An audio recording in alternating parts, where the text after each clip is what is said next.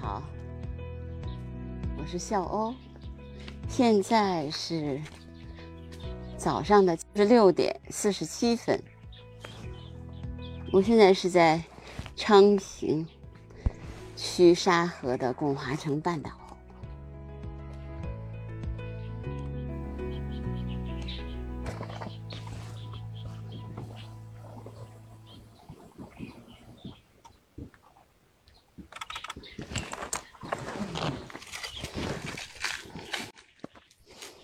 这几天的播客都是用这样的记录方式，因为比较方便。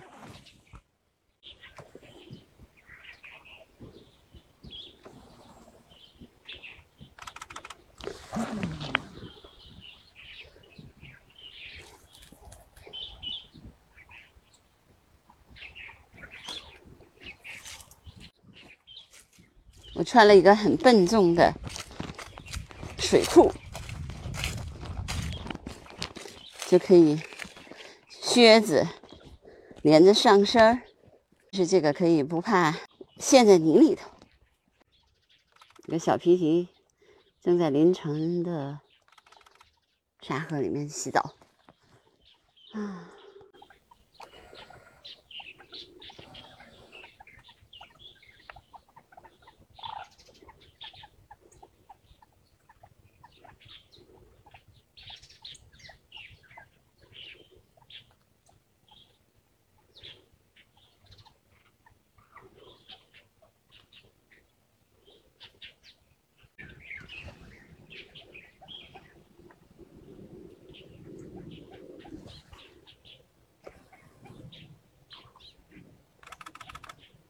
这是一只白头鹎。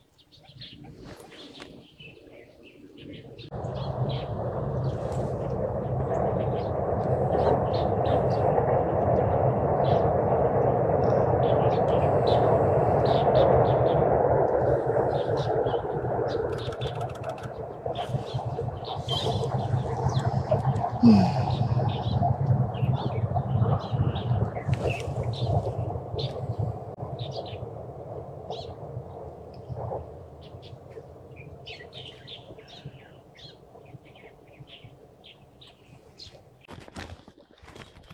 这个水库很捂得慌，所以觉得热。今天早上其实挺凉的，我觉得只热的原因就是因为这个水库一点都不透气。今天山上一定有很多猛禽过境。我之所以不愿意上山，是因为我觉得一个是上面可能是没有机位，人特别多，这时候就。还有一个原因就是，唉，那样的猛禽真的你只能看见哇，这么多，好，这么多猛禽过去了。当然，这是一种观察猛禽的方式了，只不过我不太喜欢。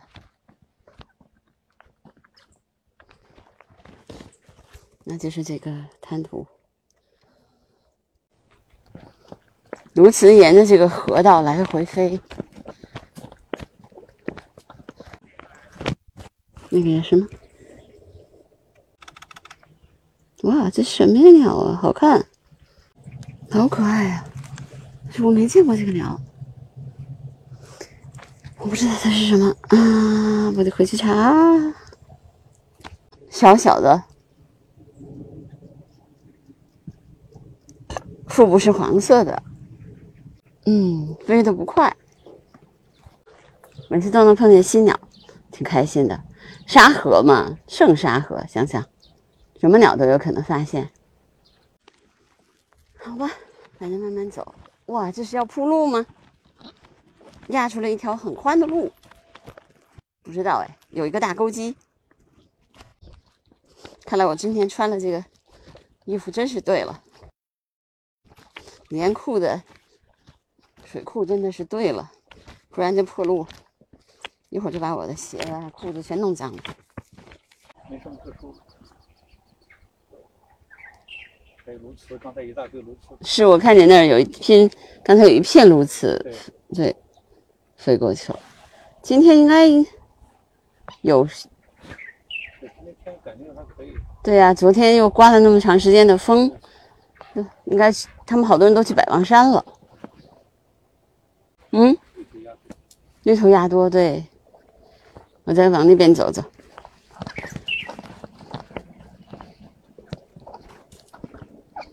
绿头鸭好多，炉子飞起来有点像火箭。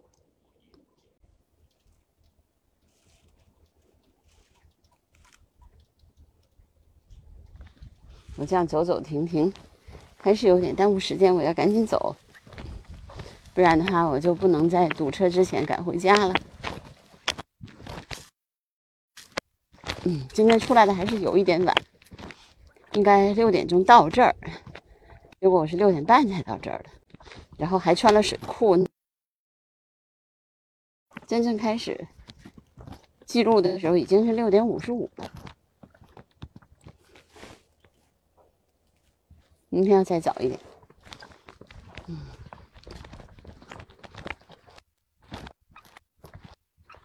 好吧，我的这个裤子没有起到下水的效果，倒是起走到起到了这个走破路的这个效果。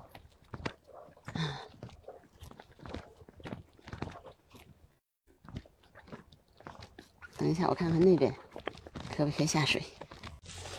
又是一个寂静之声即将被打破的地方。修了路就意味着有更多的人进来，休闲娱乐的人就多了。人多了，鸟就走了，肯定是这样的。有什么其他的收获吗？您？没有，就早上来了几个猛禽，也也比较远，也比较远。啊。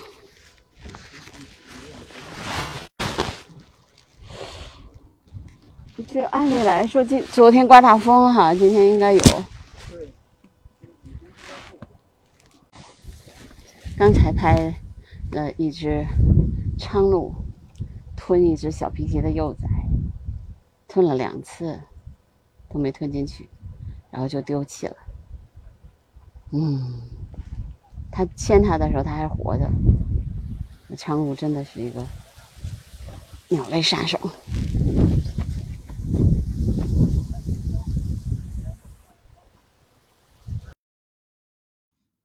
刚才大家听到的是我在沙河的巩华城半岛录制的。现场的声音，其实也是希望嗯大家能够体会一下自然的声音。但是今天呢，我其实特别开心的是拍到了一种新鸟，就是我之前没有见过的牛头伯劳。就我在你们大家听到录音里面，就我在说这只鸟是什么鸟呀？我没有见过，确实我没见过，因为伯劳鸟啊，一呃北京有。几种吧，一个是棕背伯劳啊，红尾伯劳啊，蟹尾伯劳，嗯，我都是拍过的，但是我唯一没有拍过的就是这个牛头伯劳。牛头伯劳也叫红头伯劳，是伯劳科伯劳属下属的一种鸟类，它呢全长啊可以达到二十二厘米。但我见的这只只有十七厘米左右，那喙呢是比较强健，而且带钩子的，还有一点点小刺儿。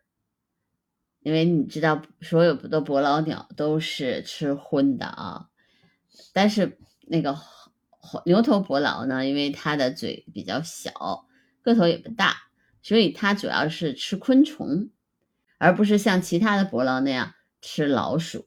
它是比较喜欢单独或者成对的活动，比较活跃，经常在林园或者路边的灌木丛中跳上跳下，有的时候呢还会跳到枝头去鸣叫，发现猎物就赶紧去追捕，然后又要返回。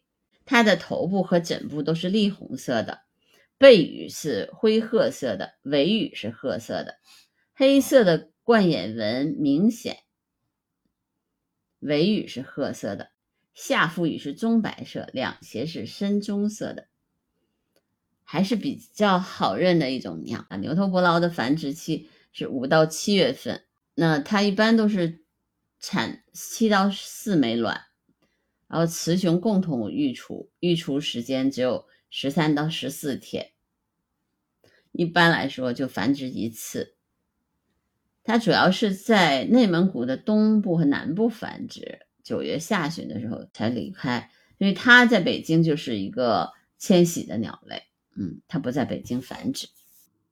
今天还有一件事情，我看到了苍鹭咬死小皮蹄，试图吞下去，但吞了两次没有吞，没有吞下去之后，它就把它抛弃了，扔掉水里面飞走了。哎因为之前我是看过它女吃鱼的，我没有想到它连小皮蹄都吃。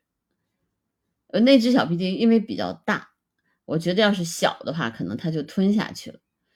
由此可见，苍鹭是吃小鸟，小的水鸟也会被它吃掉。